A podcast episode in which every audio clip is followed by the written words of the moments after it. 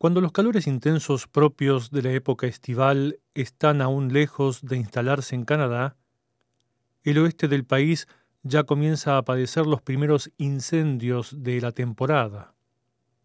La región central de Columbia Británica se encuentra ya en alerta debido a un fuego que afecta a varias decenas de hectáreas y que obligó a la evacuación de algunas viviendas.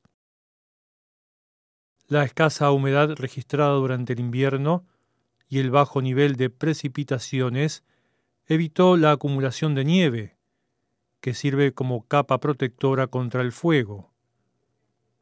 Cerca de la mitad del territorio provincial se encuentra ya amenazada por la posibilidad de nuevos incendios forestales. Más detalles en el reportaje adjunto.